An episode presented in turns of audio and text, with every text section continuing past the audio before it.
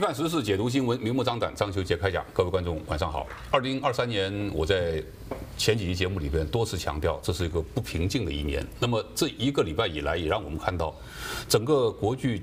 呃，国际的局势在不断的发生变化，这个变化未来会深刻的影响到生活在美国的每一个华人，也会影响到美中关系。那么最近美中关系呢，我用一句话来形容，就是说不清的气球事件，看不懂的中国外交政策。为什么呢？因为气球事件出现之后，我们看到中国的外交政策有很多令人十分奇怪的举动。那么中国的外交政策有什么我们看不懂的呢？这个外交政策背后到底体现了美中关系接下来将会如何发展呢？整个国际局势将会如何发展呢？今天请来两位来宾跟大家聊聊相关的话题。第一位是台湾人公共事务会洛杉矶分会的副会长啊，吴兆峰先生，兆峰兄你好。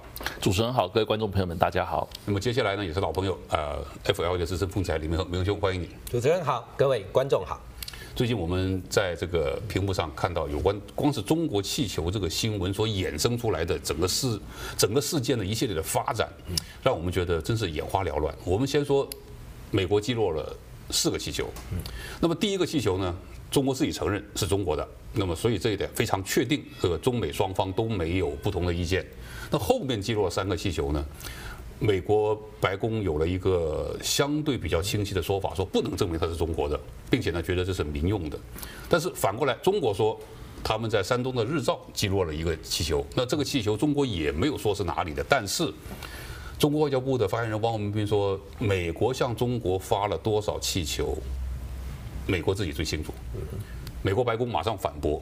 那么先请教一下明兄，怎么看这个气球来来往往？今天我看到的消息说，其实美国上空。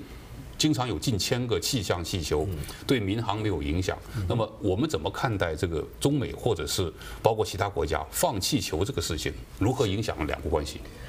气球这个事情呢，事实上在国际间呢，在气象采集资讯的这个部分呢，一直都在执行。而美国呢，也不断的在俄罗斯和中国上空呢放出这些气象气球。那到底只采取？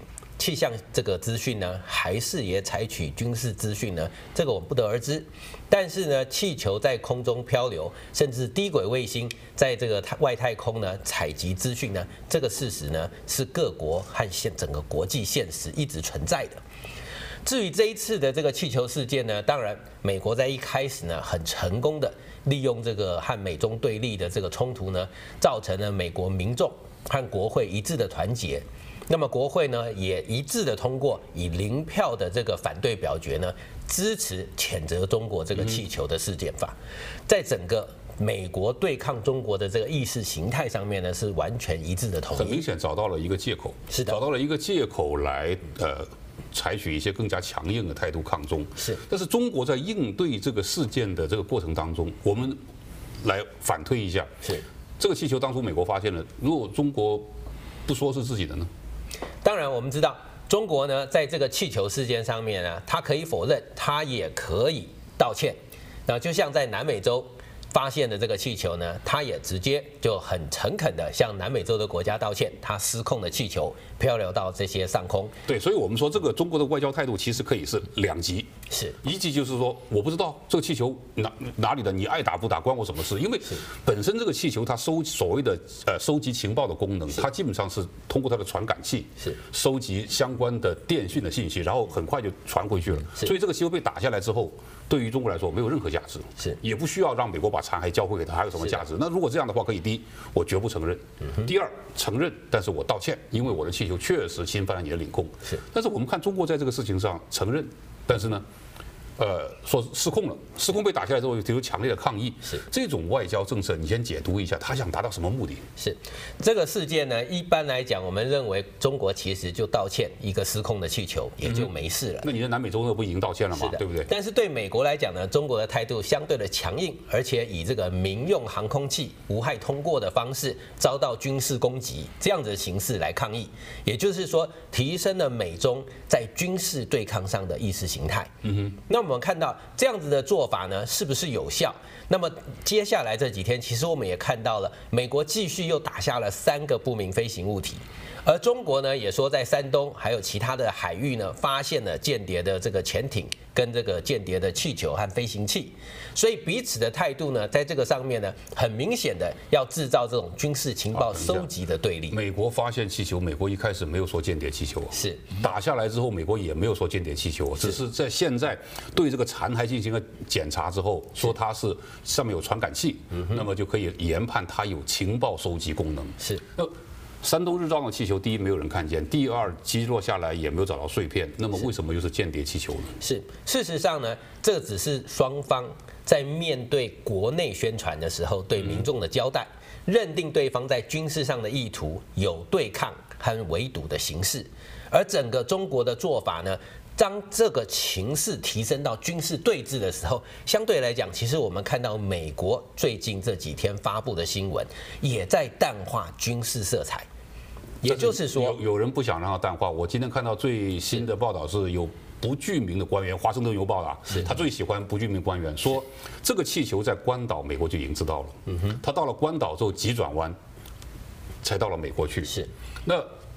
美国在这个事情上，一开始我们看到拜登确实是犹豫的。拜登说，因为这个参谋长联席会议主席还有这个国防部长说，这个击落会有如何如何的这个危害性，所以不击落。你后面三个不是也在附近击落了吗？是，其实我们看到在这个时机，我们讲。美国其实是很希望要跟中国接触，所以一开始美国想息事宁人，是。但是中国的态度呢？比如说，你说这个气球，第一民用，第二是因为失去了控制，失去控制有失去控制的做法。第一，失去控制有危险，我请美国把它打下来，或者请美国控制它。嗯哼，中国没有完全没有态度，只说是我的，但是。这个迷航了，是，但是打下来之后呢，有强烈抗议。那我们还是那个那个问题，看不懂的中国外交政策。中国在这个中国气球问题上，在面对美中关系上，中国到底想干什么？是我们看到这个气球事件，其实最开始我们以美国这个方面来看，美国当时其实宣布的是布林肯要访问中国，对啊，所以其实双方呢希望淡化彼此的对立，让布林肯能够成功的访问中国。他的目的呢，就跟耶伦访问一样。要希望在美债还有经济上面获得中国特别是在气候变迁问题上，不然拜登在国内不好要钱嘛。这个话题我们讲过了嘛。是，至少中国不支持，也不要强烈的对抗，甚至大幅的抛售美债，这是当时的气氛。所以美国希望淡化。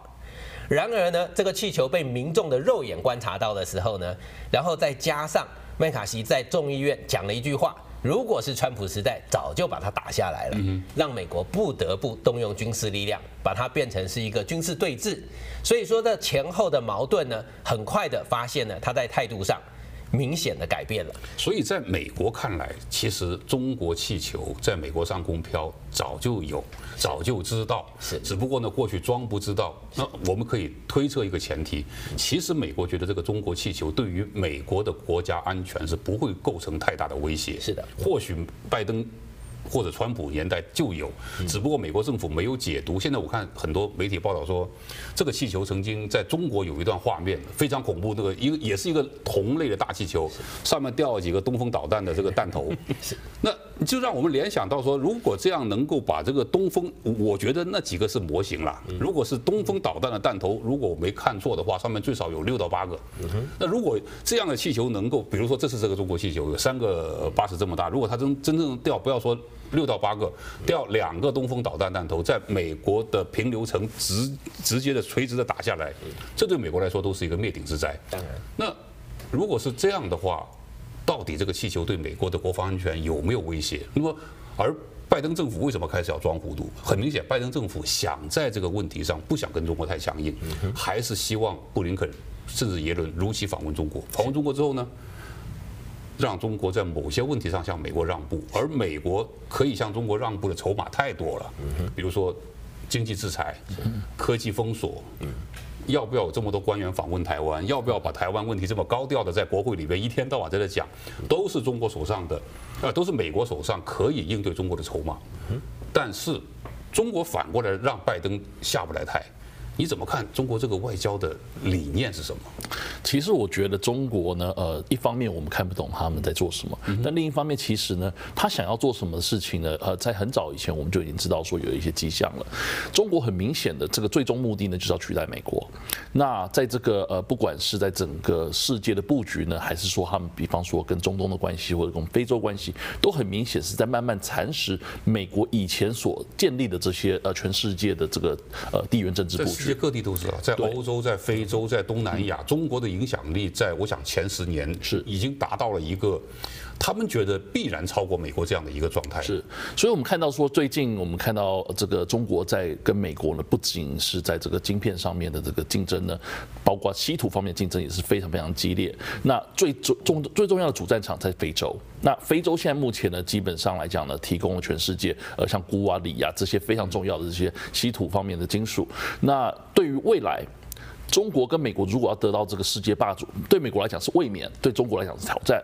要达到这个最终的一个一个对决的这样子一个地地步的时候呢，必须要争取这全世界重要的资源。那中国其实最近我们知道说，这个习近平跟这个呃伊朗的总统见面了，然后在在北京见面，那他们谈的都部分呢，基本上来讲，我们看到从经济啊、农业什么都非常多的这个协议。但是有一点很重要是，中国向伊朗保证说，我们不管未来国际局势如何，中国是绝对会挺伊朗。那伊朗也是这个呃中东重要的石油出产国，我们也。插一句，这也是我们看不懂的中国外交政策的其中一点。拜登上台做了好多件颠覆川普政策的事情，其中一件重回伊朗核协议，是两年多过去了，到现在重回伊朗核协议变成一句空话。因为什么？伊朗态度强硬，拜登只不过想说我重回，然后建立原来的那个框架。伊朗说你重回吗？可以。你不但在原来框架，还要把过去的制裁全部给我取消掉，就是伊朗看到了这个美国总统的无能，所以伊朗开出了更高的价码，令到拜登没有办法去接受。那这本身就是一个强硬伊朗总统。但是习近平前不久去访问沙特，是访问沙特两点：人民币石油，这是打破美元霸权的一个尝试，这是一个非常危险的尝试。我在节目里边讲过，当年这个萨达姆就是因为。抛弃美元来卖石油，所以导致了美国的第二次用一小袋洗衣粉就把它给灭掉了。那习近平如果跟沙特建立这种人民币石油的这种关系的话，这是打破美国美元霸权的一个非常重要的一步。第二，向沙特卖武器，因为川普向沙特卖了，好像我记得是四千多亿美金的武器，但是拜登政府上台之后也给推翻了，不卖。是，沙特为什么买武器？要针对伊朗的军事威胁。所以中国跟伊朗是好朋友。但是到了这个沙特之后呢，为了跟沙特建成一个抗美的同盟，或者说一种设想，中国付出了巨大代价。所以中国的国务院副总理胡春华急急忙忙又跑到伊朗去做一个安抚。那好了，这个赵国军刚讲到的，伊朗总统访问中国，签订了一系列的这个协议，并且表达了一条，无论国际局势怎么变化，我们都是坚定的盟友。那就是说，习近平在疫情之后第一次出访的国家沙特所进行的外交努力，是不是全部就化为乌有了？我觉得没有化为乌有。其实我们从另外一方面来看的话，刚才您讲的非常有道理。您提到核协议，中国这次跟呃呃伊朗见面呢，他们谈到另外一点，就是说中国有呼吁全世界要妥善处理核协议问题。什么意思呢？过去美国呢，基本上来讲，它都是以它的所谓的一个呃全世界霸权的这样子一个姿态，在各个。Continent 各个州的那个大陆里面呢，做这样子当地调停的一个一个一个角色。那中国很明显，他知道，如果今天我要取代美国的话呢，我必须也在各个地区有争议性地区，不管是巴尔干半岛也好，还是中东还好，我必须要采，我必须要取代美国，变成那个能够有实力调停的那个角色。所以其实这一次呢，他跟伊朗呃在这边呼吁国际妥善处理核协议，主要的就是他希望。以中国的一个实力，以中国的角度，能够去给伊朗提供他被经济制裁所呃所受到的这样经济上面的创伤，然后以中国的实力来保护他，然后来成为新的伊朗可以去依赖的一个核协议调停的角色。那我们讲的形象一点，伊朗是一个受伤的一个博士倒在地上。为什么呢？因为美国砍了他很多刀。对，那中国现在过去呢，就帮他涂点这个酒精啊、碘酒啊，让他止止血。但是这个人站不起来。中国跟伊朗的这个经济合作，不可能让伊朗能够摆脱西方国家的制裁。我我们先大家同不同意这一点？中国可以对伊朗有一些帮助。在中国自己经济也出问题的情况下，用金钱来援助伊朗。比如说买伊朗的石油，对，对不对？向伊朗提供一些看不到的科技成果，比如说帮助伊朗制造更多的无人机，制造的更先进。但是这不能够令到伊朗彻底摆脱国际社会的这个制裁。好了，赵峰兄刚讲的就是中国要扮演一个调停的角色，这个角色不好扮演的，因为你你调停的是伊朗跟美国，伊朗跟欧洲。欧洲其实是最想重回伊朗，让美国重回伊朗核协议的，因为欧洲在伊朗有他们的利益。嗯哼，你觉得中国为凭什么觉得自己可以扮演这个角色呢？这一方面呢，其实我自己本身个人认为，中国它有一点太早去想要争取这个角色了。但是另一方面，我们也不得不看到中国它其实在长远布局方面的做法，因为我们知道说，这其实 OPEC 里面呢，呃，已经变成一个代理人战争的一个一个战场了。嗯，美国当然他们是希望控制。这个沙乌地阿拉伯，然后呢，科塔尔、科塔尔这些不同的国家来帮助他。那但是呢，中国一方面过去呢没有另外一个势力，因为苏联已经倒台了，所以没有另外一个势力来对抗美国这样子一个操纵代理人的一个一个影响力。所以现在中国希望能够借着伊朗，然后呢，在里面的势力呢，再慢慢的去收集其他小国，最后呢是要跟沙乌地阿拉伯抗衡，因为。中东国家，我们很明显知道说，在 OPEC 还是中东里面的最强大两个势力，就是沙乌地阿拉伯跟伊朗，一个是什叶派，一个逊尼派，这两个是势不两立的，对对，这个比社会主义跟资本主义的之间的这个 这个仇恨还还还要尖锐。对他们两个基本上唯一共同敌人就是以色列，但是呢，如果除掉以色列这个问题不谈的话，就是两边互相去竞争。我们从过去看这伊拉克跟伊朗的战争，还有过去这些种种中中东的冲突呢，他们自己打自己人，就是在这宗教上面，但是这个。往往呢，也是外面的势力能够去操控他们的地方。中国很明显看到这一点，因为我们知道中国五千年历史来讲，内斗他们是最厉害的。他们看到这个一个呃尴尬的地方呢，很明显他们希望能够在这个伊朗现在受创的时候呢，国际社会，尤其是你刚才讲的非常清楚，国际社会是永远不会去呃取取消对伊朗制裁，但是中国它可以不去照这个呃西方世界所定的规则啊，它可以中国的规则支援。俄罗斯支援伊朗，支援其他，中国会不会制裁啊？中国这就是为什么他们必须要抢资源的地方。因为如果说你今天被制裁了，很明显你就必须要去掌握所有第三世界国家所需要的资源，来掌控未来呢这些所有的这个经济的那个消费者经济的呃呃所依赖的这些呃原料，还有这些呃燃料的部分。所以其实我们看到的说，这中东的战场、非洲战场，中国虽然说我觉得有点太早步入这个战场，但是很明显他们是在布局。但是问题。其实你在伊朗和沙特这两个国家之间，你明恒兄，你觉得中国有可能扮演一个两头讨好这样的角色吗？我们知道，阿拉伯世界当中逊尼派跟什叶派是势不两立的。为什么清真寺也会发生这个自杀性炸弹事件？就是他们两派之间的这个激烈的斗争。是中国能够在这两个教派如此对立的这个夹缝当中，能够扮演一个和事佬角色吗？我们知道，在川普时代。中东地区呢，把以色列的这个关系正常化呢，在这个阿拉伯世界打开了一条路。嗯哼。所以说呢，当时大家认为以色列和阿拉伯世界的和解其实都是可以完成的。为什么回回教势力内部没有办法妥协？这也是大家质疑的一个问题。嗯。那么中国呢，在这一次，尤其是在沙特阿拉伯王储事件，拜登。因为言语上在土耳其的这个美国记者被暗杀的事件，造成了美国和阿沙特阿拉伯的这个对立和矛盾。嗯，所以中国呢有机会介入阿拉伯的这个，不管是在军事的贩售，还是石油的美元化去除到人民币结算的这个部分，中国认为有机会在沙特阿拉伯和伊朗之间呢建立一个经济合作的桥梁。而对伊朗来讲呢，当然在美国开始制裁伊朗之后，唯一可以从伊朗出口石油的，也就主要是中国。它支持了伊朗的经济命脉，在这个经济实力上面，确实沙特阿拉伯和伊朗跟中国打开了一条路。那么在这两个角色中间呢，中国试图想要作为中间的和事佬。但是其实我们知道，这个矛盾不是那么容易。因为你从沙特跟伊朗分分别进口石油是没有问题的，伊朗不会因为这个事情跟你翻脸，沙特也不会。但是当你卖武器给沙特的时候，是沙特的武器用来干什么？就是拿来对付伊朗。而中国帮助伊朗发展某些军工产品，比如说无人机的时候，他拿来干什么？也是我们看到过去那个什么也门民兵组织，就是攻击沙特跟阿联酋的这个石油管道嘛。是，那你等于在。分别支持两边的军事装备，让两边打起来。是的，这好像以前是美国经常做的事情。没有错。但我们看到，当然，习近平在疫情之后，当然第一个首次访访问外国就是沙特阿拉伯。那时以这个去美元化的这个石油美元的主力，希望打开跟沙特以人民币结算的这条路。嗯，事实上我们知道化为泡影，因为这个最起码是没有后续吧？是因为这个影响太大，至少。在目前没有立即的解决方案。然而呢，这个伊朗的总统莱西呢很紧张，这个关系一旦打开，伊朗当时伊朗和中国公开提出了抗议啊，是因为涉及到那个几个有争议的小岛问题嘛。当然，这个问题对伊朗来讲，很可能会变成是伊朗存亡的关键，所以他即刻呢访问了中国，强调了中国和伊朗合作的关系。那么，如何在未来继续深化？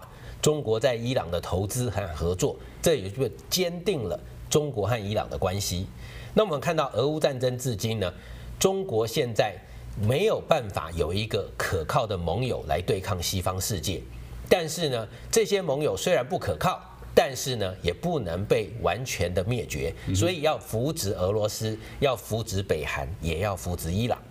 那么这样子的条件呢，让中国呢继续在经济上面必须支援他们，甚至在军事上的合作也必须要再扩大跟这些国家的合作。其实我们说国际上的盟友之间的关系，就是谁需要谁的问题。是，你你对我需要的，你对我的需求越强烈，你越有可能成为我的盟友。是。那有一天国际局势变化了，你对我没有需求了，那我们俩很可能翻脸。当然，这就是过去在这个冷战时期美中苏三国之间的这个关系。是中国和美国为什么会建立外交关系？也就是因为大家有共同对抗苏联这个需求。是。那么现在在目前的国际局势下，明兄刚讲到的，中国想要拉拢盟友，但是拉拢盟友是要付出代价的。当然，比如说伊朗的问题，你跟伊朗走得太近了，你有可能帮伊朗去。规避国际社会制裁的时候，你会变成国际制裁的一个对象。俄乌问题也是一样，如果你明确的支持俄罗斯的话，那么你也会受到国际社会的制裁。拜登接受那个公共电视访问的时候，拜登不是解释他那句话嘛，就是谁愿意跟习近平换位置嘛？我觉得很多人愿意跟习近平换位置啊，但是拜登为了解释说，他说他在去年夏天的时候跟习近平通电话，所以跟习近平说我不是威胁，那其实很明显就威胁嘛，就是意思就是说你如果是能够。这个跟国际社会多交往，你的经济会发展。如果你不是的话，你有谁愿意投资你？那换句话来说，我们把这个话题跳到美国制裁中国，美国对中国的制裁最有利的是什么？假设中国今天跟伊朗走得太近，假设今天中国跟俄罗斯已经建成了军事同盟的话。美国对中国的制裁最有利的就是把你的进出口的这个生命线给你掐掉。是，美国现在想不想？想，但是问题是生产供应链的转移，美国还没有完成。是，所以美国手上这张牌还没有拿到。那么在目前这个情况下，中国也知道，是等美国拿到这张牌。中国才跟美国翻脸呢，还是现在等美国生产供应链还没有转移的情况下翻脸呢？这也许是我们解读中国最近外交政策让我们看不懂的一把钥匙。是。不过呢，我们现在先休息一下，广告之后继续跟大家聊聊相关的国际话题。